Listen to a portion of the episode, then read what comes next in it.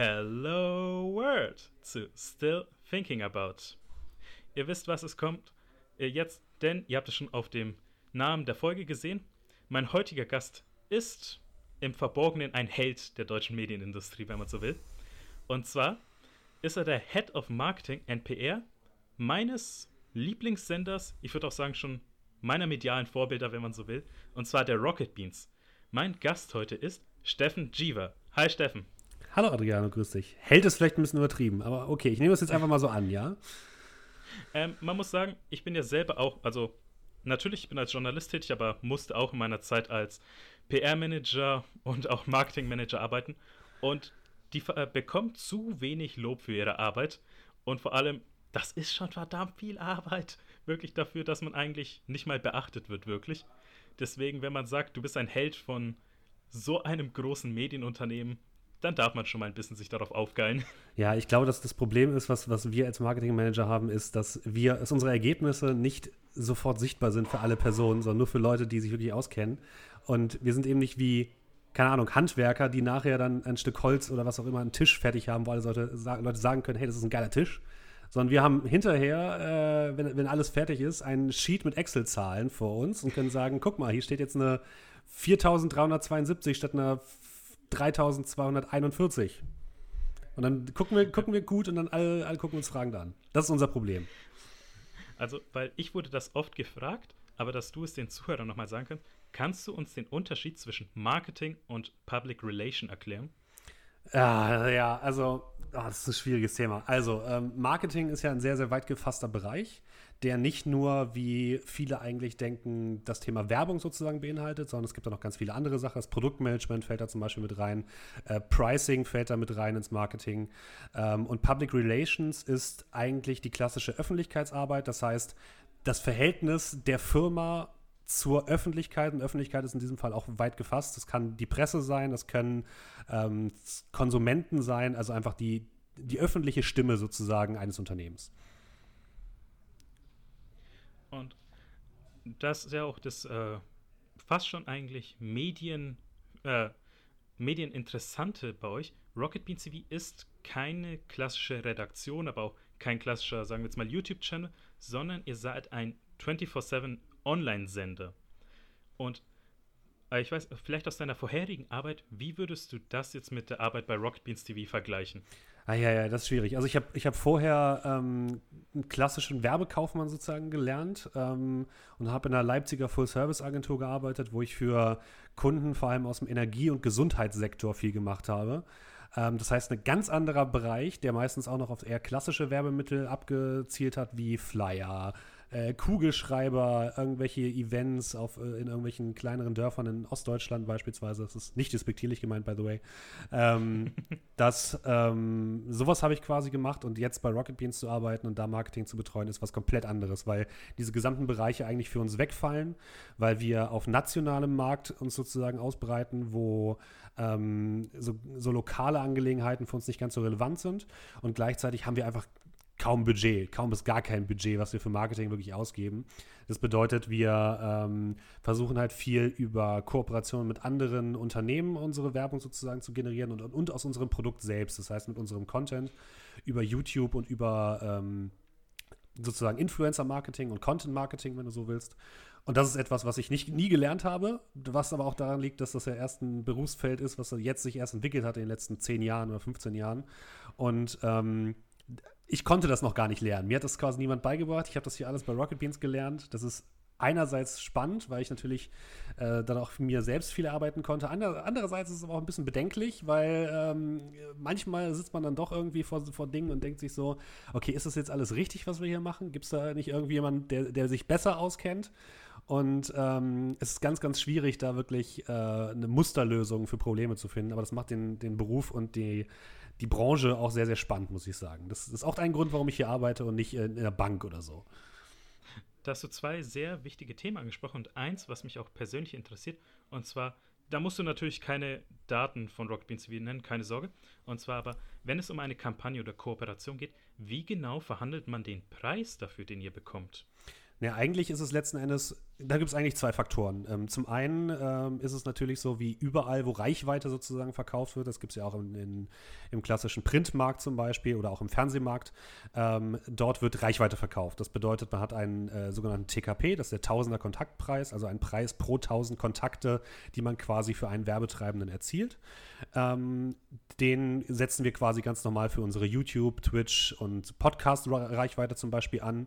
Und hinzu kommt tatsächlich in dem Fall noch die Produktionskosten, weil wir sind ja, wie gesagt, auch eine Fernsehproduktionsfirma, die auch auf Fernsehniveau produzieren kann.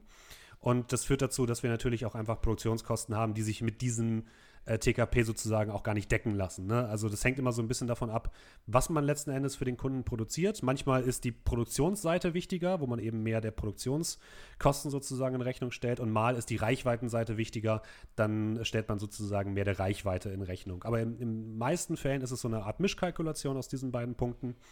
Und äh, damit fahren wir eigentlich ganz gut, macht uns aber im Vergleich zum Beispiel zu einem einzelnen Streamer auch ein bisschen teurer, ne? weil die haben natürlich weniger Produktionskosten, äh, aber dafür haben wir eben, bieten wir sozusagen ein weitreichendes Portfolio an. Wir können relativ viel machen von der Konzeption über Produktion bis Nachbereitung, machen wir sozusagen alles und ähm, produzieren eben auf einem gewissen Fernsehstandard mittlerweile, den wir uns erarbeitet haben. Das ist sozusagen unser Unterschied zum, zum normalen Streamer, wenn du so willst. Und bevor wir in die Themen, die du dir ausgesucht hast, reinspringen, würde ich noch gerne eine Sache ansprechen, die du auch erwähnt hast. Und zwar, du hast gemeint, du kommst aus einem eher klassischen kaufmännischen Beruf, Werbekaufmännischen. Und jetzt bei Rocket Beans TV, wo sehr viele internen Mitarbeiter von euch gesagt haben, es ist wie in der Irrenanstalt der Kreativen. Wie, wie kam es dazu, dass du da gelandet bist, sagen wir mal?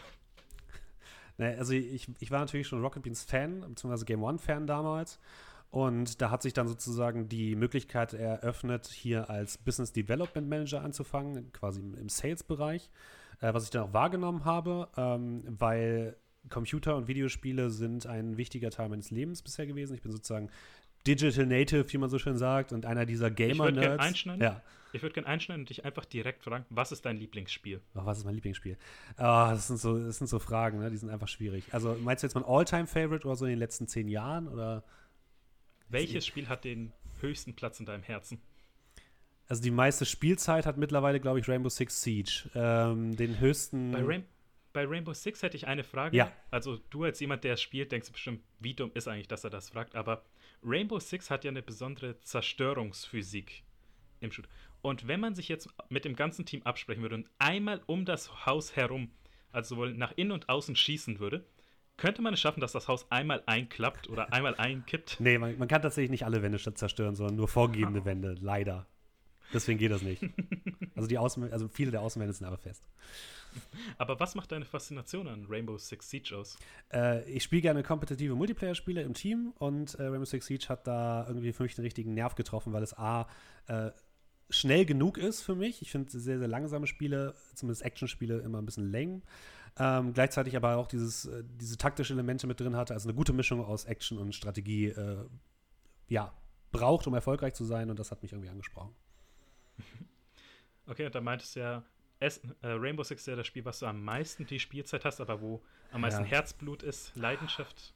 Das, es gibt so viele Sachen. Also, ähm, ich glaube, das wäre dann wahrscheinlich äh, Civilization oder Jagged Alliance 2, zwei Klassiker-Serien, die ähm, zumindest Civilization gibt es heute noch, Jagged Alliance 2, davon gibt es, ich, kein richtig gutes Remake mehr, ähm, weil ich auch ein großer Fan von Rundenstrategie bin und das für mich zwei Vertreter sind, die es besonders gut gemacht haben und eine sehr gute, ja, die es einfach schaffen, Rundenstrategie auf eine interessante Art und Weise zu äh, präsentieren. Ähm, Civilization kann ich nur kurz was sagen. Ich habe Civ 6 auf der PS4 angefangen und nichts kapiert. PlayStation ist auch nicht, ist nicht dasselbe wie PC. Also ich, ich finde, ich bin da so ein bisschen äh, nicht PC Master Race und so weiter, aber ich finde, find, äh, Civilization muss man auf dem PC spielen. Ähm, und man muss sich da erst einarbeiten, das dauert ewig. Und ich habe ich hab quasi Civilization 1 schon damals auf dem C64 gespielt. Von daher weiß ich mittlerweile, wie es funktioniert, einigermaßen. Mein Respekt und weil ich dich ja unterbrochen habe, leider, äh, nochmal zu deinem Werdegang zu mhm. Rocket Beans TV. Genau, ähm, ja, und ich ähm, bin dann hier gelandet, weil wie gesagt, diese ganzen neuen Marketingbereiche, Online-Marketing, Content-Marketing, Influencer-Marketing, ähm, Bereiche waren, in die ich mich hin entwickeln wollte, die für mich interessant waren. Und da Rocket Beans eben diese Möglichkeit gegeben hat und meine alte Firma damals nicht, weil die eben, wie gesagt, sehr klassisch aufgestellt waren, habe ich mich dazu entschlossen, äh, von Leipzig nach Hamburg zu ziehen. Und äh, ja, bin jetzt hier seit ähm, fünfeinhalb Jahren. Wow. Wer bedenkt, ähm, Rocket Beans wie, also der Online-Sender feiert nächstes Jahr im Januar, 15. Mhm. Januar, sechs Jahre bestehen. Genau, ja. Also ich bin kurz nach, also nach der Gründung dazugekommen, im Mai nach der Gründung des Online-Senders bin ich dazugekommen. Du bist also ein Almost OG. Fast, genau richtig. Es gibt noch eine Generation sozusagen vor mir und wir waren so bei uns so die zweite Einstellungswelle so ungefähr. Aber auf jeden Fall, von da, äh, von dem, was du erwähnt hast, können wir super ins erste Thema starten. Denn du hast dir als erstes Thema gewählt, die Gaming-Industrie in Zeiten von Corona. Und ich würde gleich mal mit einer sehr großen Frage anfangen. Und zwar, wie hast du sowohl professionell als auch privat den Ausbruch von Corona und den Lockdown wahrgenommen und verarbeitet? Ähm, wir haben die, mit wir meine ich alle Leute, die digitale Berufe ausüben, haben den Luxus, dass wir, glaube ich, den Corona-Lockdown, den ersten, sehr, sehr einigermaßen gut überstanden haben. Ich will da nicht für alle sprechen, weil ich natürlich nicht die Lebenssituation aller, aller Menschen äh, darstellen kann. Ich kann nur sagen, wie es mir ging. Wir haben ähm, den Umstieg ins Homeoffice war für uns relativ easy, weil wir bei uns im Haus eh schon relativ flexibel sind, was Arbeitszeitenmodelle und so weiter angeht. Das heißt, jeder von uns hat hier, oder fast jeder von uns hat einen Laptop, wo er auch von zu Hause arbeiten kann. Das Einzige, was wir noch einrichten mussten, waren eben VPNs, die auf unser Netzwerk zugreifen. Das war im Endeffekt alles. Also da gab es jetzt keine großen Umstellungen. Ich musste mir dann irgendwie an meinem Arbeits, äh, an meinem Esstisch einen Arbeitsplatz einrichten und musste das Einzige, was ich hier besorgen musste, war ein Bürostuhl. Ähm, mhm. auf dem, auf dem Esszimmerstuhl zu sitzen war immer ein bisschen nervig. Und dann da konnte ich quasi loslegen. Ja. ja. Da schließt sich der Kreis. Da ich äh, vor knapp zwei Monaten deinen Kollegen Dima mhm. Hortin hier zu Gast hatte und er das Thema Prokrastination im Homeoffice angesprochen hat. Das ist auch ein sehr gutes Thema. Und, wie hast du das gefühlt? Also warst du motiviert oder hast du schon vor dich hin prokrastiniert im Homeoffice? Es gibt solche Tage und solche Tage, würde ich sagen. Ähm, äh, also es gibt natürlich Tage, wo man, ich finde es sehr angenehm, dass man seine Zeit auch ein bisschen anders äh, aufteilen kann und dass man vor allem auch dadurch, dass man den Arbeitsweg spart sozusagen, da einfach auch Ar Zeitersparnis hat.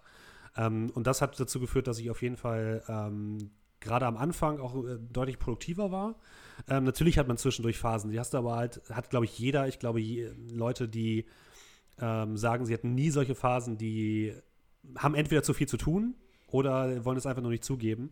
Ähm, solche Phasen gibt es halt einfach immer, wo du einfach ein bisschen Sachen vor dir herschiebst oder Sachen machst, die du jetzt vielleicht erstmal nicht machen solltest. Und ähm, das ist, glaube ich, ganz normal. Also das hat sich jetzt bei mir im Homeoffice nicht besonders ähm, hervorgetan, dass es schlimmer geworden ist oder sich verändert hat, sondern das ist gleich geblieben, würde ich jetzt einfach mal sagen. Ich weiß noch, als bei mir, also das Homeoffice angefangen hat, Mitte März, ich habe noch in einer Videospielredaktion gearbeitet, mhm. weil ich mein Praxissemester gemacht habe. Und ich musste die äh, Komplettlösung zu Final Fantasy VII, dem Remake, schreiben. Mhm. Und das hat halt eine 150 Arbeitsstundenwoche von mir abverlangt. Ach du Scheiße. Ja? Willkommen in der Medienwelt. Ja, richtig. Für euch da draußen. Und das, plus nochmal, dass man einfach von zu Hause aus arbeitet. Ich wusste irgendwann nicht mehr, welcher Tag einfach ist und wie viel Uhr das war eine fließende Grenze. Ja, ey, da muss man, also das ist tatsächlich so eine Sache. Oftmals wird, oftmals wird ja gesagt, als Argument, vor allem von der Arbeitgeberseite, ja, bei Homeoffice, da sitzen die ja zu Hause nur rum und machen nichts. Ne?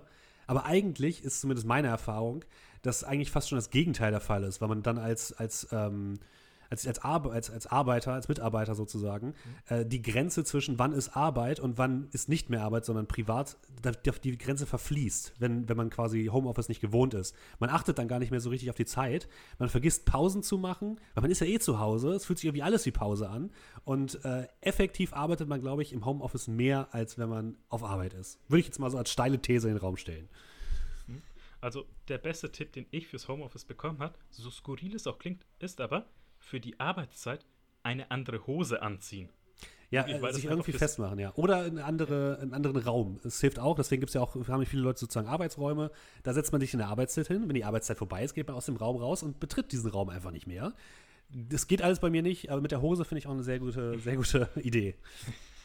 Es ist halt einfach das Mindset, was wichtig ist, ja. weil ähm, ich habe halt von vielen Kollegen einfach gehört, äh, wie soll man sagen, ein guter Freund von mir hat eine Liste geführt, weil er selber Berliner Stand-Up-Comedian ist, über die Berliner Stand-Up-Comedian der Szene. und zwar, wer als erstes kippt. Also, Mhm. wer als erstes im Homeoffice verrückt wird. Und ich kann so viel sagen, gegen Ende Mai, jeder Name stand auf dieser Liste. also, sie sind alle verrückt geworden. Gut, als Stand-Up-Comedian hat man, glaube ich, auch noch andere Herausforderungen als jemand, der in der Medienbranche arbeitet. Äh, ja, ich kann so viel sagen, weil ich auch Insight-Daten hatte, sie waren alle am Arsch. ja, gut, das glaube ich, das glaube ich. Ah, ja, ja, das ist noch ein bisschen härter. Aber, ne? aber zurück zur Medienbranche. Und zwar, wie würdest du eigentlich, wie war dann der Unterschied zu deinem, okay, normalen Arbeitsalltag kann man ja nicht sagen, bei uns in der Medienbranche, aber zu deinem, zu deiner Arbeit im normalen Office und im Homeoffice, wie sie sich dann verändert hat eigentlich? Also von der Perspektive vor allem Mhm. und der Erwartungshaltung. Es gab eigentlich nicht, nicht viel, was sich verändert hat für uns. Ähm, außer halt, dass man eben andere Meetingstrukturen aufsetzen musste. Das war, glaube ich, erstmal so die größte Herausforderung. Wir hatten ja auch mitten in der Homeoffice-Zeit äh, die Herausforderung, dass wir äh, die Gamevasion gestemmt haben. Das war sozusagen unser ähm, digitales Programm zur Gamescom, zusammen mit den Kollegen von Freaks for You und Instinct 3, äh, Inst doch Instinct 3, ähm, die in Berlin sitzen. Und wir mussten quasi über diese drei Firmen hinweg eigene Kommunikationsstrukturen in der Homeoffice-Zeit aufsetzen, was dazu geführt hat, dass ich irgendwann vier verschiedene Kommunikationssysteme benutzt habe. Das war dann irgendwann doch ein bisschen unübersichtlich und die absolute Hölle, das kann ich schon mal sagen. Aber es hat funktioniert. Ähm, das war ähm, für uns alle eine große Erleichterung, dass man mittlerweile so einfach digital auch Unternehmen miteinander vernetzen kann. Und ähm, das hat sich jetzt mittlerweile zum Glück wieder ein bisschen gelegt. Ich bis, muss jetzt nur noch zwei Sachen nutzen und nicht mehr vier. Ähm, und von daher, das, das passt alles. Ähm, aber ja, sonst hat sich eigentlich nicht viel in unserer Arbeitsweise geändert. Wir haben natürlich viel, ähm, konnten nicht mehr so viel in den eigentlichen Produktionsräumen bei uns produzieren, weil wir den Mindestabstand nicht einhalten konnten und weil wir natürlich auch unsere Mitarbeiter schützen mussten. Ähm, konnten Meetings natürlich nur noch digital machen, aber das sind, das sind Kleinigkeiten. Also ich meine, äh, wir reden hier darüber, dass irgendwie wir mal ein Meeting digital abhalten müssen und nicht mehr, nicht mehr analog und draußen sitzen äh, Leute, die um ihre Existenz bangen. Also ich glaube, das ist schon Meckern auf sehr, sehr hohem Niveau. Deswegen sage ich immer, wenn, äh, wenn mich jemand fragt, so, ja, hast du die Corona-Krise gut überstanden, dann sage ich immer, äh, frag das mal lieber jeden Gastronomen oder so, weil über uns musst du dir wirklich keine Sorgen machen. Also in der Medienbranche hat man ja auch mal so eine permanente Existenzangst. Und kannst du vielleicht verraten, wie das Gefühlsbild, die Gefühlswelt innerhalb von Rocket Beans TV war, als es dann hieß, ab jetzt Homeoffice? Ah, Ich glaube, das war wirklich, wie gesagt, erstmal. Es gab so zwei, drei Monate Unsicherheit, was vor allem daran lag, dass natürlich auch unsere Werbepartner angefangen haben. Es ist halt wie immer, ne? Wenn eine Krise an, anfängt, dann frieren erstmal alle Leute als erstes ihr Marketingbudget ein. Das führt natürlich dazu, dass auch Kunden von uns gesagt haben: so, okay, wir müssen jetzt erstmal schauen, was jetzt passiert. Wir können euch jetzt erstmal keine Zusagen machen für das nächste, für, für dieses kommende Jahr oder für Q2, Q3, Q4. Ähm, und das führt natürlich auch bei uns, hat natürlich auch bei uns zu gewissen Unsicherheiten geführt, im Sinne von, dass wir nicht wussten, ob ein Werbepartner jetzt noch Geld da lässt oder nicht. Ähm, deswegen hatten wir auch über ein paar Monate Kurzarbeit bei uns. Allerdings wirklich nur sozusagen eine, eine solidarische Kurzarbeit, wo die gesamte Firma gesagt hat, okay, wir machen 20% Kurzarbeit, was wirklich fünf Stunden im Endeffekt halt äh, weniger sind. Und dadurch, dass natürlich auch der Staat da ähm, das Kurzarbeitergeld aufgestockt hat, ähm, ist dann, glaube ich, jeder Mitarbeiter mit nur sehr wenig Geld netto weniger rausgegangen, als er eigentlich verdient hat. Also das war eine sehr solidarische Aktion, die wir sozusagen gemacht haben. Es ging auch bis zur Geschäftsführerebene, also nicht nur die Mitarbeiter, sondern alle haben das sozusagen durchgeführt. Das war aber nach drei Monaten oder vier Monaten auch wieder vorbei, weil dann die Gamescom kam und dann sind plötzlich die, die äh, Werbegelder wieder geflossen. Dann haben sich die ganzen Unternehmen eingestellt, dann wussten die ungefähr, womit sie arbeiten müssen und was passiert. Und jetzt ist es mittlerweile so, dass wir einen viel größeren Andrang haben, was Werbepartner angeht, weil die natürlich jetzt alle ihr Analogbudget shiften auf ein Digitalbudget, was natürlich uns als digitales digitalen Medium super zugutekommt. Also da können wir uns jetzt auf jeden Fall nicht mehr beschweren, aber die erste Zeit ist natürlich immer so, erstmal Unsicherheit, das bedeutet, Pläne werden auf Eis gelegt, Formate werden eingestampft, ähm, Dinge werden verschoben. Und das führt natürlich zu Unsicherheit, ist vollkommen klar, aber wie gesagt, das hat sich jetzt, glaube ich, einigermaßen gelegt und wir wissen alle, wie wir jetzt mit der ganzen Situation umgehen müssen. Also weil du ja gerade eben noch so etwas wie eine dezente Umstrukturierung angesprochen hast, ihr habt ja dieses Jahr eine größere Umfrage gestartet zu eurer Let's Play Sta äh, Let's Play Sparte. Mhm. Äh, und erst allem voran, was war der Auslöser, dass ihr diese gestartet habt? Ähm, also zum einen ist es bei uns immer so gewesen, dass Let's Plays äh, im Gegensatz zu redaktionell vorbereiteten Sendungen einen anderen Stellenwert hatten, was einfach daran liegt, dass wir keine originären Let's Player sind, sondern wir, wir, wir produzieren Sendungen und äh, redaktionell vorbereitete Sendungen und Let's Plays waren für uns eine Zeit lang für den Sender eine Art Füllmaterial, ähm, bis wir dann irgendwann gemerkt haben, dass es nicht mehr unser Anspruch sein kann. Und jetzt wollen wir eben versuchen, auch dadurch, dass sich unsere Redaktionsleitung neu aufgestellt hat, ähm, dort einfach anzusetzen und das Thema Let's Play neu zu denken und nicht mehr als Füllmaterial sozusagen zu sehen und als Content zweiter Klasse sozusagen, sondern als gleichwertigen Content zu hochwertig produzierten Sendungen. Ähm, und da muss natürlich erst einmal herausgefunden werden, was wollen denn die Zuschauer überhaupt, ne? Weil die Zuschauer sind bei uns immer noch sozusagen das, das ausschlaggebende, ähm, die ausschlaggebende Zunge an der, an der, an der Waage, die sozusagen wirklich ähm, erstmal sagen müssen, was sie wollen. Und das, da hilft es manchmal nicht, in den Chat reinzugucken oder ins Forum reinzugucken, weil das jeweils eigene Bubblen sozusagen sind, die, die halt ihre eigene Meinung sozusagen vertreten. Aber es gibt einfach einen Großteil unserer Zuschauer da draußen, die sich sonst nirgendwo äußern, außer eben in solchen Umfragen. Und die Meinung von diesen Leuten abzufangen und abzugreifen, äh, das war uns besonders wichtig und das hat auch ganz gut funktioniert. Und ihr habt ja sehr viele Kanäle, die ihr zum einen bespielen müsst, aber auch auf das Echo achten müsst. Wie habt ihr dann diese gezielte Umfrage ablaufen lassen und durchgeführt? Also da haben wir tatsächlich eher weniger Probleme. Wir haben ähm, den Vorteil, dass wir eine sehr, sehr engagierte Community haben. Das bedeutet, wenn wir den Link äh, einmal irgendwo im Blog oder so teilen, dann wird der oft auch auf die verschiedenen Kanäle von alleine geteilt, im Forum, auf Reddit und Facebook und wo nicht alles. Ähm, das funktioniert eigentlich immer relativ gut. Und wir haben ein äh, sehr fähiges Team aus Social Media Managern und Community Managern, die dann darauf achten, dass diese Streuung sozusagen gut funktioniert und auch Fragen beantworten. Und deswegen haben wir da eigentlich meistens kein Problem. Also wir haben tatsächlich Content-Umfragen gemacht, die bis zu 30.000 äh, Teilnehmer hatten. Das ist halt statistisch wahnsinn, wahnsinnig gut. Und ähm, da hatten wir wirklich noch nie Probleme mit, muss ich sagen. Okay, und dann, wenn ihr diese bis zu 30.000 Abgaben bei euch hattet, hätte ich eine Frage und zwar, was hat es dann für Veränderungen mit sich getragen? Also sowohl bei eurem bei eurer Programmplanung als auch jetzt intern, sag ich mal, also wie jetzt zum Beispiel was angesehen wird, wenn jetzt ein Moderator sieht, okay, nur fünf Leute haben für mein Format gestimmt, vielleicht sollte ich irgendwas ändern.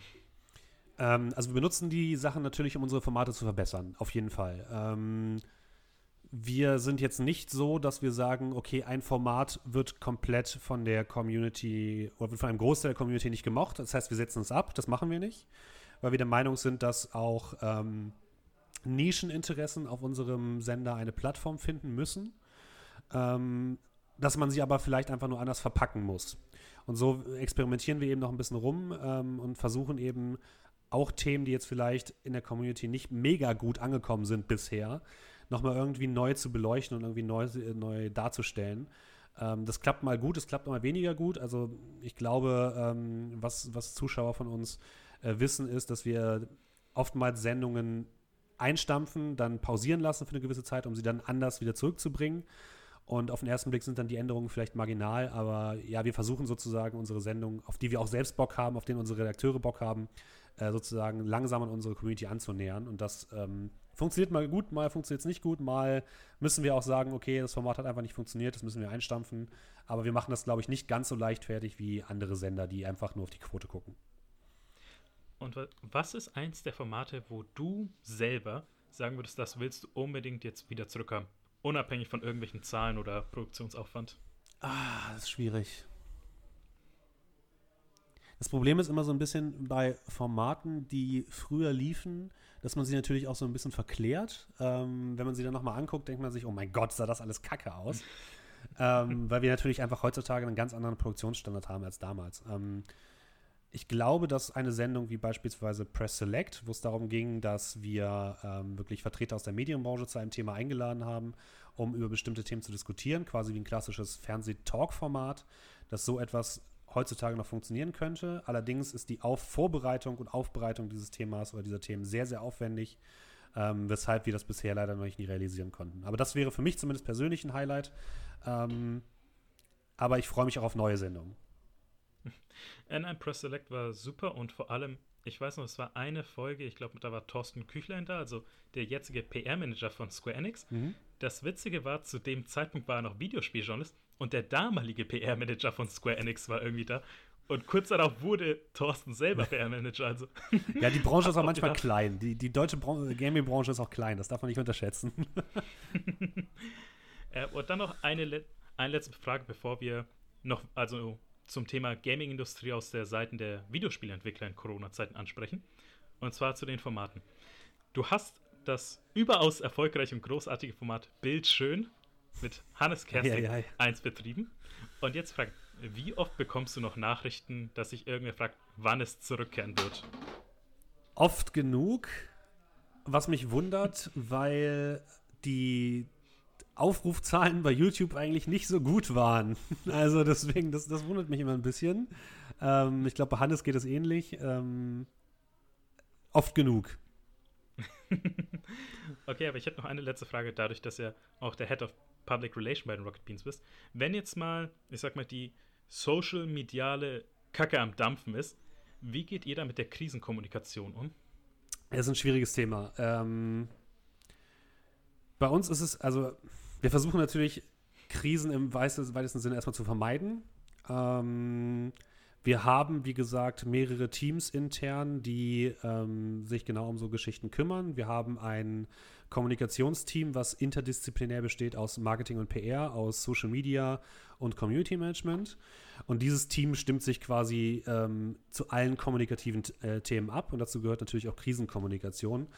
Ähm, kon Im Konkreten bedeutet das, dass man, glaube ich, immer darauf achten muss, dass man versuchen sollte, mit der Community, oder das ist eigentlich ein Tipp, den, den man eigentlich in jedem Bereich einsetzen kann, mit den äh, Nutzern auf Augenhöhe zu kommunizieren, weil alles andere heutzutage, glaube ich, nicht mehr zeitgemäß ist. Und wenn man das beherzigt und versucht, den Leuten, zumindest bei uns, einigermaßen zu erklären, wie es zu bestimmten Problemen kommen konnte, ähm, dann kann man Krisen ganz gut managen, sozusagen. Aber ich finde immer, Krise klingt immer so negativ. Eigentlich ist eine Krise halt etwas, woraus man halt viel lernen kann und das ähm, sollte man nicht so negativ sehen, sondern sollte, man sollte einfach sagen, okay, es war, ist jetzt scheiße gelaufen, ja, aber was können wir daraus mitnehmen und was können wir verbessern für unsere äh, Arbeit? Das ist das Wichtige. Mhm, super gesagt. Und um das erste Thema für die heutige Folge abzuschließen, und zwar, wir haben das alle gemerkt und sogar zu spüren bekommen, dass die Corona-Pandemie auch bei den Videospielentwicklern ihre Spuren hinterlassen hat, dadurch, dass eben die Entwicklung ins Homeoffice auch verlagert werden mussten und sehr viele Spiele verschoben werden müssen. Und ich würde dich erstmal so direkt jetzt nicht als Medienperson, sondern als Spieler fragen, gibt es irgendein Spiel, auf das dich gefreut hast, aber aufgrund von Corona verschoben werden musste? Oh, das ist eine gute Frage. Ähm, ich freue mich sehr auf Baldur's Gate 3. Ich weiß tatsächlich nicht, ob es wegen Corona verschoben wurde. Oder ob es gar ja, keinen richtigen Release-Termin hatte. Ich bin mir, ich bin mir gerade nicht sicher. Also es war ja so zu Baldur's Gate 3 und wir können dazu dann auch gleich äh, jetzt im nächsten Thema auch bestimmt noch sprechen, ohne zu viel zu verraten. Ihr wisst aber bestimmt, weil es im Se Folgentitel steht. Ähm, Baldur's Gate 3 hat ja keinen vollen Release bekommen, genau. sondern mhm. erstmal einen Early Access Termin, wo das erst, der erste Akt bzw. das erste Kapitel veröffentlicht wurde. Und schon bei der Ankündigung wurde gesagt, voraussichtlich August. Aber dann wurde gesagt, okay, wir brauchen noch ein bisschen mehr Zeit und wurde September, Oktober erst veröffentlicht. Also genau. zwar verschoben, aber sehr kurz. Ich muss auch sagen, tatsächlich, ich, ich finde es immer gut, wenn Spiele verschoben werden. Okay, klar, auf Cyberpunk freuen wir uns alle, machen wir uns nichts vor. Ähm, äh, ich finde es gut, wenn Spiele versch verschoben werden mit dem, mit dem Grund, dass man äh, die Spiele noch polischen muss, weil man merkt einfach, ähm, dass ich warte lieber auch noch ein Jahr länger auf ein Spiel. Nur um nachher ein gutes Spiel in der Hand zu haben und kein Spiel in der Hand zu haben, was A verbuggt ist oder nicht das äh, einhält, was es versprochen hat. Und ich glaube, das lernen die ähm, Publisher mittlerweile auch und geben da den Entwicklungsstudios ein bisschen mehr Zeit, als sie früher vielleicht getan haben. Also früher wurde zum, wurden, glaube ich, Spiele nicht ganz so einfach verschoben wie heutzutage, was natürlich auch damit zu tun hat, dass man heutzutage viel mehr Geld über Downloads und so weiter macht, als über physische Verkäufe. Ähm, aber ich hoffe mal, dass es eine Entwicklung ist, die, die weitergeht und dass, ähm, dass man eher bereit ist dazu, Spiele zu verschieben, als die unfertig zu veröffentlichen. Also, weil das bekannteste verschobene Spiel während der Corona-Zeit ist ja Cyberpunk 2077. Und da wurde jetzt vor kurzem bekannt, dass die Entwickler sich seit mehreren Monaten im Crunch befinden. Also das bedeutet für euch da draußen, dass sie unter unmenschlichen Überstunden und Arbeiten, Arbeitszeiten gerade leiden. Und da könnt ihr mal ähm, euch anhören, und zwar von The Pod, beziehungsweise dem Podcast Auf ein Bier, wo mit Spieleproduzenten gesprochen wurden und sie auch gesagt haben, Crunch ist intern das Schlimmste, was man Spielentwicklern zumuten kann, weil es ist so, Crunch bedeutet dann nicht so, okay, man hat nur ein, zwei Wochen mehr, viel mehr Überstunden, sondern mehrere Monate. Und er hat es am Beispiel gesagt, in dieser Über Überzeit, die man macht, sagen wir jetzt mal vier Wochen, macht man, braucht man doppelt so lange, um diese Fehler wieder auszuhebeln. Also für vier Wochen Crunch braucht man knapp zwei Monate, um diese allein die Fehler wieder auszuheben, die man in dieser Zeit gemacht hat. Das heißt, da hat ein erfahrener, der war unter anderem bei Ubisoft da und ähm, das Entwicklerteam, das Stalker gemacht hat, der hat gesagt, lieber das Spiel verschieben, aber dafür auch die Entwickler nicht ausbrennen. Weil innerhalb der ersten fünf Jahre wird ein so großer Anteil an Spieleentwicklern wieder aus der Branche gehen, weil sie einfach an Burnout leiden und nicht ja, mehr klar. diesem mhm. Druck gewachsen sind. Ja, das ist eigentlich schade, weil wir, ich meine, letzten Endes ist Spieleentwickler oder generell IT-Berufe sind da eigentlich Berufe, die wir absolut brauchen, die auf jeden Fall auch in den nächsten äh, 50 Jahren wahrscheinlich noch super relevant werden. Äh, es ist und genauso super wie, fehleranfällig und sind. super fehleranfällig ist genauso wie in der Pflege, by the way. Das, die haben sehr viele Parallelen, man denkt äh, vielleicht gar nicht dran. Und das sind eigentlich Berufe, die man attraktiver machen sollte. Klar, die werden auch gut bezahlt in der Regel, aber ähm, Arbeitsbedingungen sind auch eine Form der Bezahlung, sag ich immer. Also ähm, da sollte man auch als Arbeitnehmer eben stärker darauf achten, dass man da auch in gewisser Weise ein bisschen gefeit vor ist. Ne? Mhm.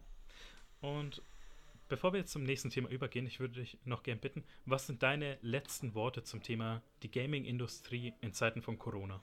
Ich möchte einen Appell richten an alle Leute, die äh, die großen Gaming-Events veranstalten, die äh, in, in, den Jahren, die großen Messen. Ähm, wagt euch mal ein bisschen an richtig große Digitalkonzepte ran. Also denkt mal eure Messen komplett um, schmeißt mal alles über Bord, fangt mal bei Null an. Äh, vielleicht kommen da ein paar gute Ideen bei raus, wie man auch in Zukunft digitale und analoge Messen besser miteinander verknüpfen kann, als es bisher der Fall war. Ja, das Jahr, äh, das Jahr 2020 hat gezeigt, dass man auch alles digital abhalten kann. Aber ihr habt es einfach übertrieben mit den eigenen Streams. Also ja. die Industrie an sich. Das absolut. Ich meine, um die, dieser, was Summer of Gaming, das waren, ich würde sagen, knapp 30 individuelle Streams, wo einfach jeder einen Überblick verloren hat. Deswegen ich mich immer auf die E3 gefreut habe. Da hat man konzentriert und gebündelt innerhalb von einer Woche die ganzen äh, Streams und die ganzen Informationen. Und hier hatte man über fast drei Monate hinweg irgendwie, keine Ahnung, man hat, erfährt am Tag davor irgendwie, ach, übrigens, morgen ist ein Stream oder durch irgendeine Nachricht. Ja, übrigens, schaust du den Stream später. Da muss ich tatsächlich mein Lob da lassen für die Brettspielindustrie. Äh, ich weiß nicht, alle Leute draußen werden es vielleicht nicht kennen, aber Deutschland hat die größte Brettspielmesse der Welt, die Spiel in Essen. Äh, die findet einmal im Jahr statt. Und die haben es tatsächlich jetzt geschafft, die ist jetzt äh, in zwei Wochen wieder. Ich weiß nicht genau, wann das hier ausstrahlt, aber Ende Oktober ist die. Und äh, die haben jetzt auch ihr Konzept komplett auf digital umgestellt. Und es ist zehnmal geiler als die, alle Konzepte, die ich bisher auf den Videospielmessen gesehen habe. Von daher, äh, die hatten auch ein bisschen mehr Zeit. Die haben im Endeffekt eine digitale Hub-Seite, wo die ganzen Aussteller einen Bereich haben, wo sie Videos und so weiter hochladen können. Und die haben gleichzeitig auch interaktive Möglichkeiten, um Spiele digital zu spielen, dort implementiert. So, ich meine, eine Branche wie die Brettspielindustrie, analoger geht es nicht mehr. Fast analoger geht es nicht mehr. Schaffen es irgendwie besser, so natürlich aus der Not geboren, aber besser so digitale Konzepte umzusetzen als eine absolut digitale Branche. Das fand ich sehr bemerkenswert und ich hoffe, dass sich da noch ein paar Leute mal ein bisschen was abgucken. Steffen, man merkt einfach, du bist ein Medienprofi, weil du die perfekte Überleitung geliefert hast. Und zwar mit dem Brettspielen. Denn unser zweites Thema ist dein Steckenpferd und zwar Pen and Paper. Richtig, richtig. Nicht, nicht nur meins, es gibt ja noch ein paar andere Leute hier auf dem Sender, die das äh, Thema für sich beanspruchen, aber ja, einer von denen, sag ich mal. Und das trifft sich perfekt, weil äh, zum Aufnahmezeitpunkt in zwei Tagen fängt meine Gruppe eine neue Kampagne an und ich habe mir noch keinen Charakter überlegt. also ich habe mir, hab mir, hab mir grobes Konzept überlegt und ich habe es mit einem sehr guten Freund abgesprochen, der auch daran teilnimmt und wir haben uns vorgenommen, weil die anderen aus der Gruppe, die, wie soll man sagen, die haben einen sehr großen sehr großen, sehr tiefen Stock im Arsch. Mhm. Und wir haben uns vorgenommen, im Rahmen der Regeln sie abzufacken. Deswegen, das kann gut gehen, kann aber auch ganz schön schief gehen. ja, auf jeden Fall. Ähm, es sind schon die Worte gefallen. Entweder werden wir beide Kannibalen, beide werden irgendwie schizophrene Charaktere spielen, oder eine Person von uns wird eine Puffmutter und der andere der unglaublich behaarte und groß bepehnte Leibwächter werden. Das finde ich gut. Wir müssen uns entscheiden, was. Das, das letzte finde ich gut. Bei anderen Sachen muss ich, muss ich als äh, ewiger Spielleiter die Hände über dem Kopf zusammenschlagen. Aber ihr werdet das schon machen. Okay, ähm, und da kann ich dich zwar fragen, und zwar, ähm, da musst du, glaube ich, auch für die Zuhörer etwas erklären. Und zwar erstmal, es basiert auf dem Savage Word System. Was mhm. hältst du davon und kannst du uns erklären, wie genau das sich jetzt auszeichnet? Das Savage World System ist sehr, sehr gut. Ähm, das kann ich schon mal sagen. Ähm, letzten Endes ist es ja bei Pen and Paper so, für alle Leute, die absolut keine Ahnung davon haben. Äh, man erzählt im Endeffekt eine gemeinsame Geschichte. Und jedes Mal, wenn man etwas tut, wenn ein Spieler etwas tun möchte, dessen Ausgang ungewiss ist, zum Beispiel eine glitschige Wand hochklettern, ähm, dann würfelt man, um zu bestimmen, ob diese Aktion erfolgreich war oder nicht, ob man die Wand hochklettert ist oder nicht. Und normalerweise ist es so, dass eben in der Branche ganze Regelwerke mit Setting verkauft werden. Zum Beispiel ein Fantasy-Setting, DSA ist das bekannteste, das schwarze Auge ähm, oder Dungeons and Dragons, wo eben ein Fantasy-Setting vorgegeben ist und ein Regelwerk dahinter steckt. Es gibt aber auch Dinge wie zum Beispiel Savage Worlds oder auch äh, Fate gehört auch dazu. Das sind Regelwerke, die einfach nur ein Regelwerk sind, die aber keinen vorgegebenen, ähm, kein vorgegebenes Setting dabei haben. Das heißt, man kann mit Savage Worlds genauso ein Fantasy-Abenteuer spielen wie ein Horror-Abenteuer, wie ein Sci-Fi-Abenteuer. Es geht alles. Und es ist sehr einfach, denn man muss immer nur, die einzige Regel, die man eigentlich kennen muss, ist, man muss eine 4 würfeln. Eine 4 oder höher alles andere ist un unwichtig und man würfelt immer mit unterschiedlich hohen Würfeln. Von einem W4, der sieht dann aus wie eine kleine Pyramide, bis hin zu einem W20, glaube ich. Ja, müsste, müsste der höchste Würfel sein. Und deswegen, ich finde es sehr gut. Regelwerk. Ja. Äh, das ist ja ein Regelwerk. Und bei Rocket Beans benutze ja immer das How to be a Hero Regelwerk. Nicht immer, nicht immer. Podcast Oft, was ihr, hm? und dieses How to be a Hero Regelwerk findet ihr in der Podcast-Beschreibung übrigens, wenn ihr euch mal informieren wollt. Aber ich wollte nur einen kurzen Service-Tipp geben. Ähm, äh, wart, bitte weiter, Steffen, zu Savage Words. Genau, und ich finde es tatsächlich sehr, sehr gut, weil es eben die Möglichkeit bietet, viel verschiedene Sachen zu machen und weil auch Anfänger da sofort reinkommen und auch der Spielleiter nicht viel Arbeit damit hat. Mhm. Äh, ist auch relativ günstig, da muss man nicht hunderte von Euro für ausgeben. Es kostet, glaube ich, 15 Euro oder irgendwie sowas, eine Taschenbuchausgabe. Äh, damit kann jeder anfangen. Das Einzige, was man braucht, ist komische Würfel. Okay, und zwar, ähm, die Kampagne ist zwar eine selbstgeschriebene Kampagne, aber basiert, und da würde ich dich fragen, ob du es überhaupt kennst, auf Langhma. Also Langhma. Das sagt mir irgendwas, aber ich habe keine genaue Vorstellung gerade vor Augen. Erklär es mir. Ich weiß auch nicht, es sah einfach Fan es sah sehr stark nach Fantasy aus und okay. es wurde gesagt, der Fokus ist eher auf Kampf gerichtet. Und wo ich sagen muss, äh, da würde ich gerne deine Meinung haben, weil bei Pen and Paper, ich finde, Kämpfen ist eigentlich der langweiligste Aspekt. Die Interaktion macht viel mehr Spaß. Also mit den NPCs und mit der Gruppe. Das ist so eine Philosophiefrage, würde ich sagen. Also da, muss jede Gruppe für sich selbst entscheiden. ähm, und es hängt auch sehr stark vom Spielsystem ab. Also beispielsweise ich spiele aktuell eine sehr lange Dungeons Dragons Kampagne und da sind einfach Kämpfe ein elementarer Teil des Spielsystems, ne? weil da, du hast einfach deine Zauber, die haben ähm, äh, meistens einen Kampffokus und da macht einfach das Feuerballschmeißen einfach sehr viel Spaß. Ähm, es gibt aber auch natürlich, äh, es gibt mittlerweile einen kleinen Trend bei den Pen and Paper Rollenspielen, der sich ähm, einfach sehr dem gemeinsam Erzählen verschrieben hat, wo so Kämpfe und sowas überhaupt komplett ausgeblendet werden. Die nennen sich dann Erzählspiele, wo es wirklich nur darum geht, gemeinsam eine Geschichte zu erzählen. Ähm, und da ist es dann komplett andersrum. Also ich glaube, mittlerweile ist der Pen-and-Paper-Markt so breit aufgefächert und so, es gibt so viele verschiedene Sachen zum Glück, dass da jeder, der Bock auf dieses Thema in irgendeiner Form hat, was findet. Egal, ob er jetzt Superheld sein möchte oder was weiß ich, äh, Steinzeit- äh, Leute spielen möchte auf der Jagd nach Dinos. Keine Ahnung. Irgendwas, es gibt für alles Spielsysteme und für alles Leute, die ja Bock drauf haben. Also deine aktuellen Kampagne würde ich dich fragen, könntest du uns deinen Charakter beschreiben, bitte? Ich bin Spielleiter tatsächlich, deswegen, ich, ich spiele alle Charaktere. ähm, und das ist ja auch das Interessante, und zwar, du hast ja einen Podcast, wo ihr Pen and Paper spielt, den ihr in der Podcast-Beschreibung finden könnt, aber könntest du uns bitte dazu etwas mehr erzählen? Äh, ja, also ursprünglich, ich spiele jetzt seit, ähm, ich glaube, vier Jahren mit einer festen Online-Gruppe ähm, über Roll20. Das ist ein kostenloses Tool, was quasi einen digitalen Tisch sozusagen bietet, wo man würfeln kann und Sachen ablegen kann. Und irgendwann habe ich dann gedacht, okay, ähm, ich würde das gerne auch irgendwie streamen und deswegen streame ich das meistens jetzt immer donnerstags auf meinem Twitch-Kanal. Und ähm, dann habe ich mir gedacht, okay, das einfach nur zu streamen ist auch irgendwie schade, weil dann ist es irgendwann weg. Weil bei Twitch kann man ja Sachen nicht unendlich speichern, wenn du kein Twitch-Partner bist. Und deswegen habe ich gedacht, okay, Podcast ist gerade irgendwie im, im, im, Trend und es ist relativ leicht zu erstellen, weil man, man muss im Endeffekt von dem Stream nur die Audiospur sozusagen abkoppeln und dann hast du den Podcast, wenn du so willst. Ähm, und deswegen haben wir den Podcast gestartet äh, mit unserer aktuellen Dungeons Dragons Kampagne, die sich nennt Sagen aus Barator. Ist eine komplette von mir ausgedachte Welt ähm, mit mir als Spielleiter. Wir spielen jetzt, glaube ich, seit ein bisschen mehr als einem Jahr, sind jetzt bei Folge 50 drumherum und äh, kommen jetzt aber auch langsam zum Ende und äh, im Dezember ist da das große Finale. Und danach werden wir wahrscheinlich trotzdem immer noch weiter streamen und weiter Podcast machen, aber werden Dungeons and Dragons ein bisschen verlassen und werden mal ein paar andere Systeme kennenlernen. Und äh, da freue ich mich sehr drauf. Macht sehr viel Spaß. Wie fühlst du dich dann aber, wenn so eine Kampagne über ein, zwei Jahre geht? Also zum einen, weil es halt so lang ist, aber zum anderen auch, wenn sie dann zu Ende ist. Ach, das ist ganz schwierig. Also zwischendurch verliert man als Spielleiter so ein bisschen. Ich habe dann immer so ein Motivationsloch in der Mitte, ähm, weil ich dann irgendwie, ich bin jemand, der sehr oft irgendwie was Neues braucht, um irgendwie interessiert zu bleiben, der sich sehr schnell langweilt. Und dann langweile ich mich manchmal selbst. Ähm, so dass ich dann irgendwie meistens in der Mitte einer großen Kampagne irgendwie immer so ein kleines Motivationsloch habe und dann aber gegen, wenn es so ein bisschen wieder gegen Ende geht, dann freue ich mich wieder so richtig, okay, bald ist vorbei, bald ist das Ganze hier vorbei, bald das Ende. Und dann nachher bin ich dann doch wieder so ein bisschen traurig und denke mich so, oh, jetzt ist das schon vorbei. Ich hätte noch so viel machen können. Ich hätte noch das machen wollen und das wollte ich noch mit reinpacken. Man muss dann einfach damit abschließen und äh, dann freue ich mich aber auch schon wieder auf das nächste. Es ist so ein bisschen so wellenförmig, wenn du so willst. Meine Motivation und meine Freude. Und wie ist es dann eigentlich als Spielleiter?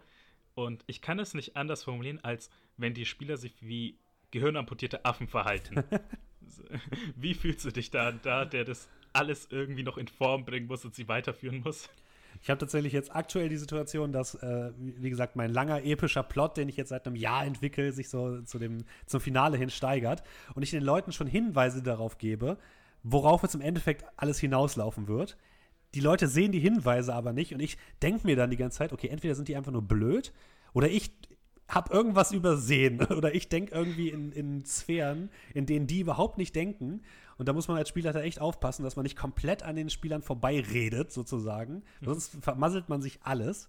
Deswegen bin ich gerade auf dem Weg, die Leute so ein bisschen in die richtige Richtung zu schieben, mit so langsamen und kleinen Hinweisen in die richtige Richtung.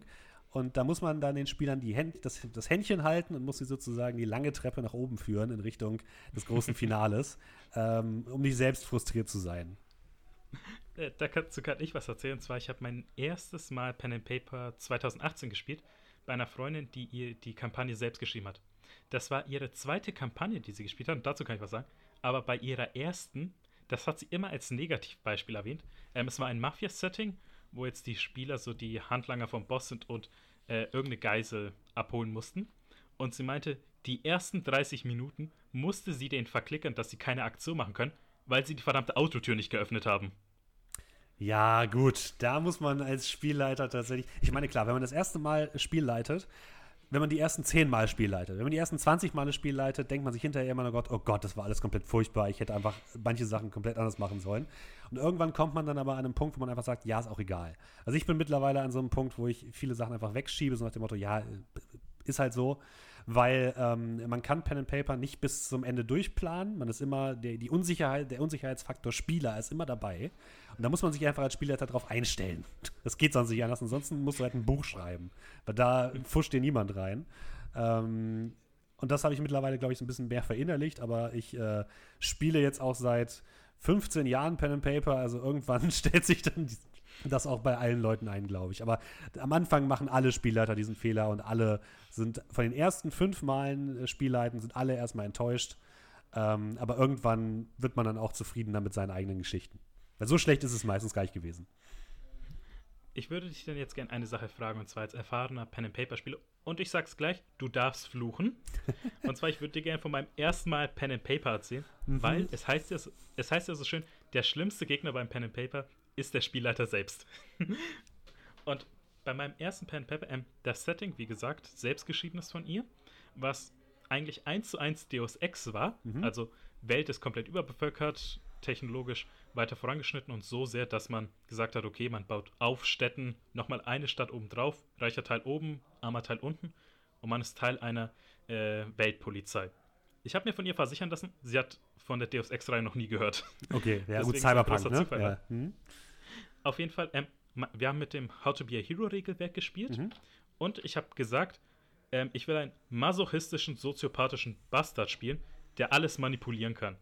Also im Grunde habe ich gesagt, wenn es im Nahkampf kommt, bin ich tot, aber ich will jeden manipulieren können und unglaublich gut hacken können. Das war meine Prämisse, Mhm. mit der ich meinen Charakter erstellt habe. Das wusste sie auch. Sie hätte eingreifen und intervenieren können.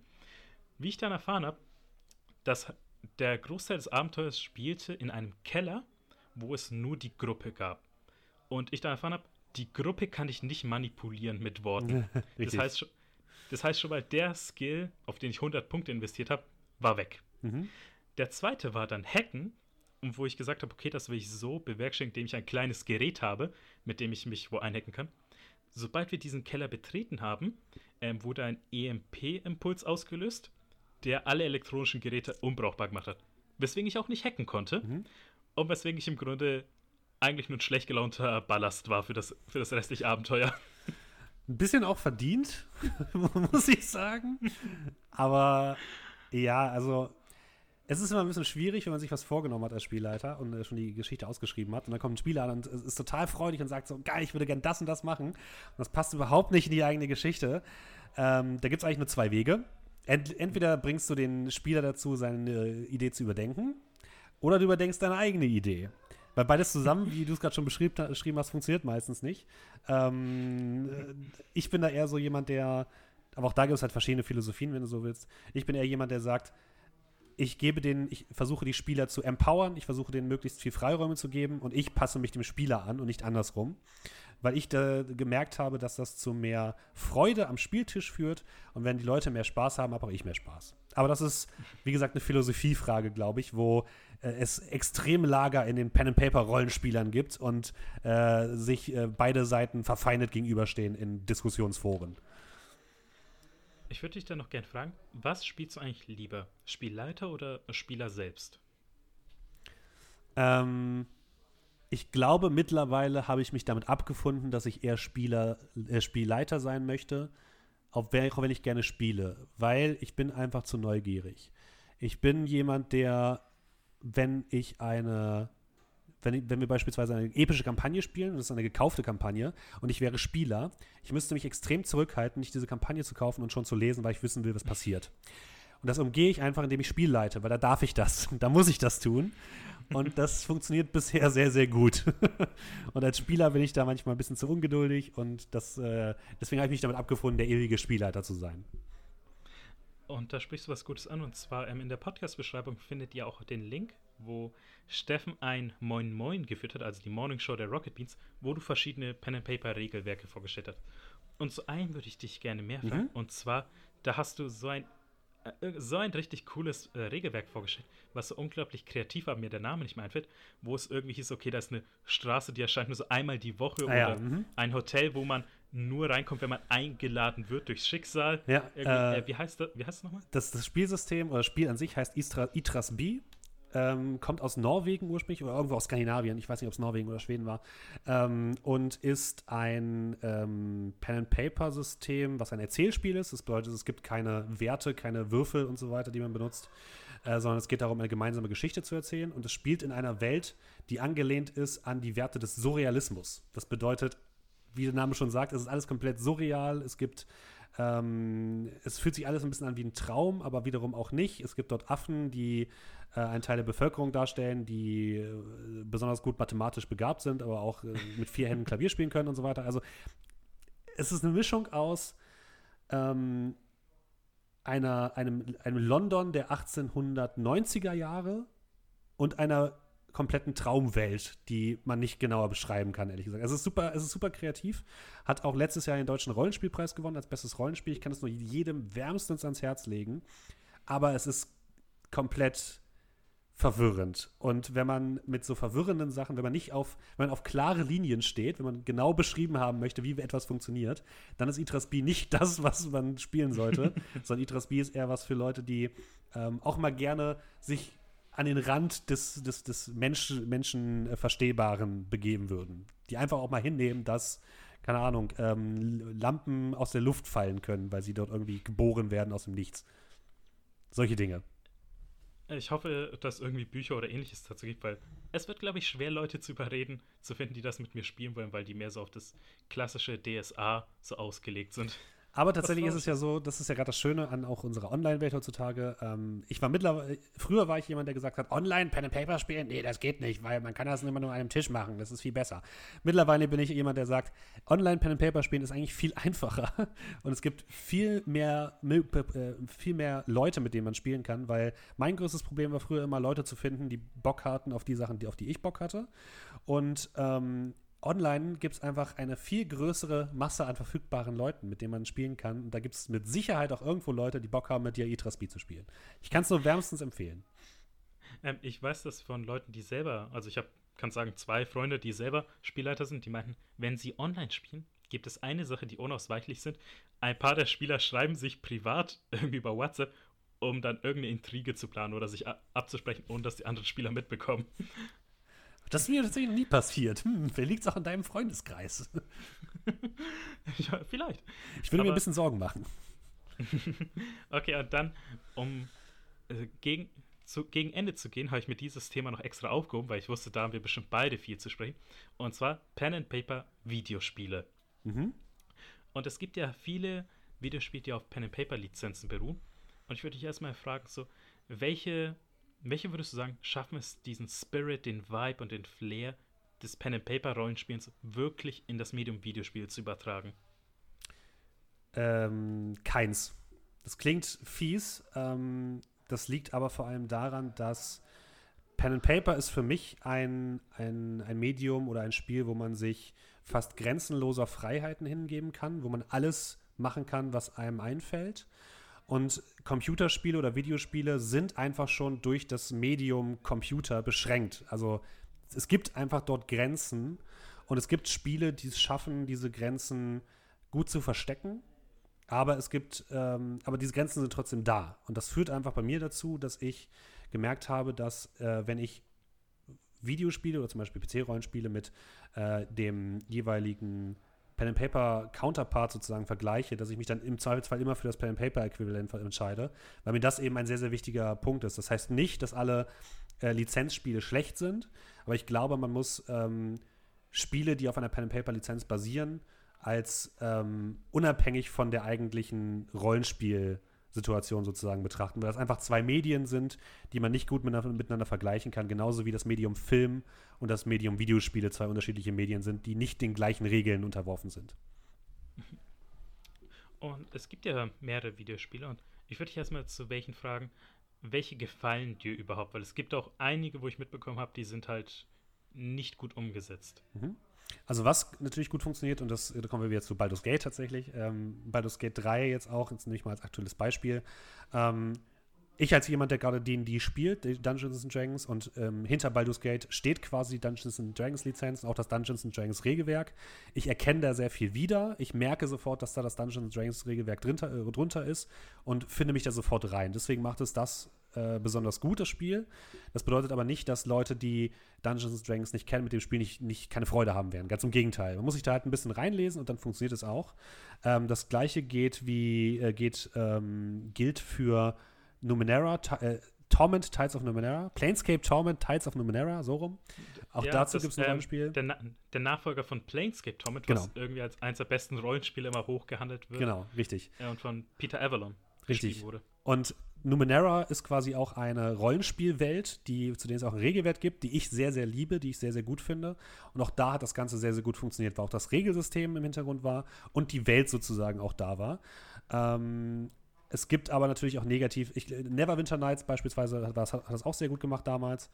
Ähm, Negativbeispiele, ähm, ja, es gibt natürlich überall so Lizenzgurken, ne? Keine Ahnung, äh, im, im Warhammer 40.000 Universum findest du sehr, sehr viele Lizenzgurken leider, äh, was mir selbst äh, das, das, Herz bricht, bricht mir dabei. Ähm, es gibt auch sehr, sehr schlechte Umsetzungen von, von äh, DSA, von das schwarze Auge, also ganz furchtbare Sachen, wo mir die Namen jetzt gar nicht mehr richtig einfallen, aber so 3D-Adventure in der frühen Zeit von 3D, oh, ganz furchtbar. Also die gibt es überall tatsächlich leider.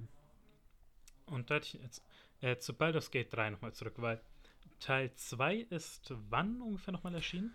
Boah, irgendwann in den 90ern, oder? Und das ja Baldur's Gate 3 ist von Larian Studios. Mhm. Jetzt also den Divinity Original Sin machen, wo ich sagen kann, Teil 2 ist wirklich eines meiner Lieblingsspiele, worüber wir, glaube ich, auch reden können. Aber ich habe oft die Kritik jetzt gehört nach der Demo, beziehungsweise im ersten Akt, dass das Kampfsystem nicht schlecht, aber schon auf sehr viel Kritik gestoßen ist, weil es anders ist. Was würdest du erstmal sagen, also was ist der große Unterschied zwischen dem Kampfsystem von Teil 2 und Teil 3? Ähm, also Divinity Original Sin 2 hat ja quasi ein eigenes Kampfsystem, was auf keinerlei Lizenz beruht, was bedeutet, dass die entsprechende Freiheiten hatten und wo es sehr darum ging, um das Zwischenspiel von verschiedenen Elementen. Man konnte zum Beispiel Ölpfütze hinstreuen und dann anzünden. So. Das ist klassische, das klassische Beispiel. Oder man konnte. Die beste ähm, Strategie ist meistens immer die Rüstung entfernen und dann als zum Genau, richtig. Oder man konnte die, die Gegner alle äh, mit Regen nass machen und dann mit einem Kettenblitz irgendwie draufschießen. Also man konnte da so aus den Elementen sozusagen seine eigenen Angriffe bauen. Das geht jetzt in Baldur's Gate 3 immer noch, aber Baldur's Gate 3 basiert eben auf dem Kampfsystem von Dungeons and Dragons. Und das ist halt anders, ne? Das ist halt ähm, sehr stark dem Original Pen and Paper Kampfsystem nachempfunden, was ich persönlich sehr, sehr gut finde. Und ähm, dementsprechend fühlt es sich einfach ein bisschen anders an. Es fühlt sich ein bisschen träger an, es fühlt sich ein bisschen komplizierter an. Ähm, aber ich glaube, dass da Leute einfach nur ein bisschen reinfinden müssen. Ich glaube, die Leute sind manchmal ein bisschen zu faul. Die wollen halt, dass sie mehr von dem Alten haben und wollen nichts Neues lernen. Aber wenn man sich darauf einlässt und da sich ein bisschen reinfuchst, dann geht das alles.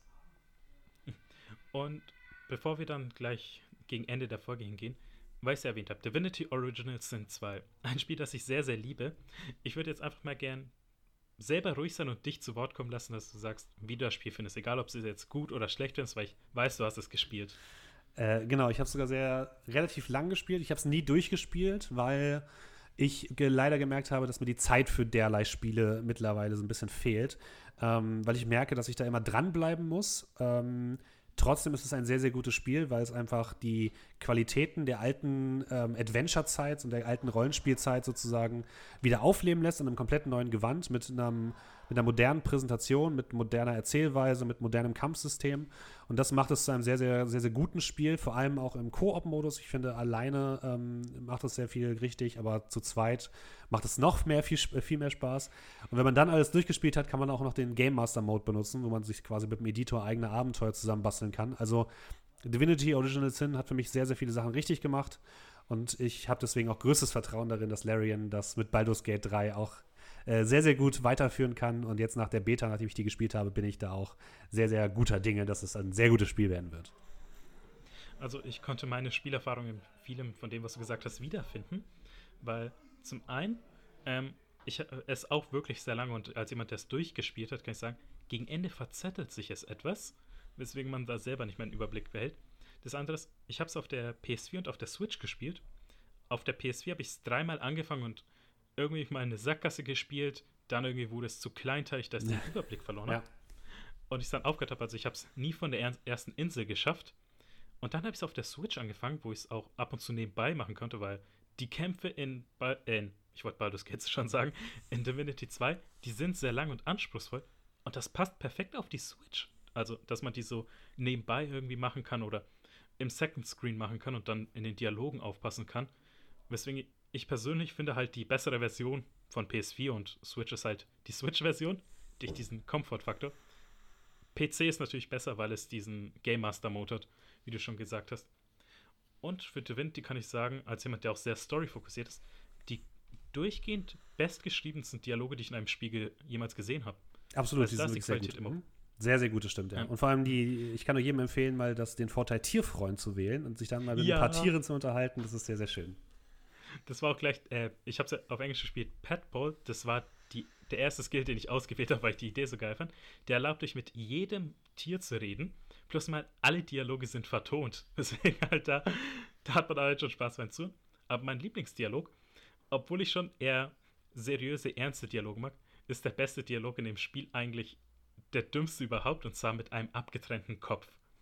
Und da ist das, da ist es, dass der, also der Kopf will eigentlich sterben und sagt, okay, du musst mal die Kiste öffnen und die fliegt dann in die Luft und tötet sie. Und man kann halt unglaublich viele Wortwitze mit dem äh, zum Thema Körper und äh, leblosen Körper anstellen, wie zum Beispiel, ähm, ich muss mal kurz übersetzen, so, ah, dir gefallen meine Witze nicht, dann steck doch einfach deine Finger in die Ohren oder du willst nicht mehr zuhören, dann pack doch deine Hände in die Hand und lauf weg. Und ich hab's halt bis zum Ende ausgereizt. Es ist so dumm, aber ich hab's geliebt. Manchmal muss man sich auch so ein bisschen in der, in der, in der Dummheit verlieren. Das macht doch Spaß. ähm, ja, und es wurde ja vor, ich glaube, zwei Jahren, also zwei oder ein Jahr war es, äh, das Spin-off zu Divinity angekündigt, wo ich finde, ich würde es spielen, aber es geht für mich persönlich in die falsche Richtung, weil es sich ähm, mehr auf die Kämpfe fokussiert von Divinity 2. Also schon so mehr Arena-Kämpfe. Und ich denke mir, die Story war schon so mehr das Highlight und vor allem die Dialoge. Und ich würde dich fragen, bei Divinity, was hat dir da eigentlich mehr gefallen? Story, die Interaktionsmöglichkeiten, die Kämpfe oder was genau? Ja, auch da würde ich sagen, es ist halt ein bisschen die, die Freiheit oder die Mischung aus allem. Also ähm, man hatte ja auch bei Divinity Original Sin 2 oftmals die Möglichkeit, Dinge auf verschiedene Art und Weise zu lösen. Ähm, und das hat mir halt besonders viel Spaß gemacht, halt die verschiedenen Wege herauszufinden und ähm, zu merken, dass wenn ich selbst einen Plan habe, dass der auch noch funktioniert, äh, das macht mir am meisten Spaß. Und äh, also ein bisschen die Mischung aus beiden, weil die Kämpfe sind auch sehr, sehr gut tatsächlich. Ähm, weswegen ich das, äh, das Spin-off jetzt nicht ganz so kritisch sehe, muss ich sagen. Aber ja, natürlich, also es macht, die Mischung macht im Endeffekt alles. Man kann nicht einen Teil rausziehen und dann sagen, hier ist ein eigenes Spiel. Das funktioniert nur in den seltensten Fällen. Wie bei Gwent zum Beispiel. okay, ähm, und wir nähern uns schon langsam dem Ende, aber was hättest du noch als abschließende Worte zum Thema Pen and Paper zu sagen?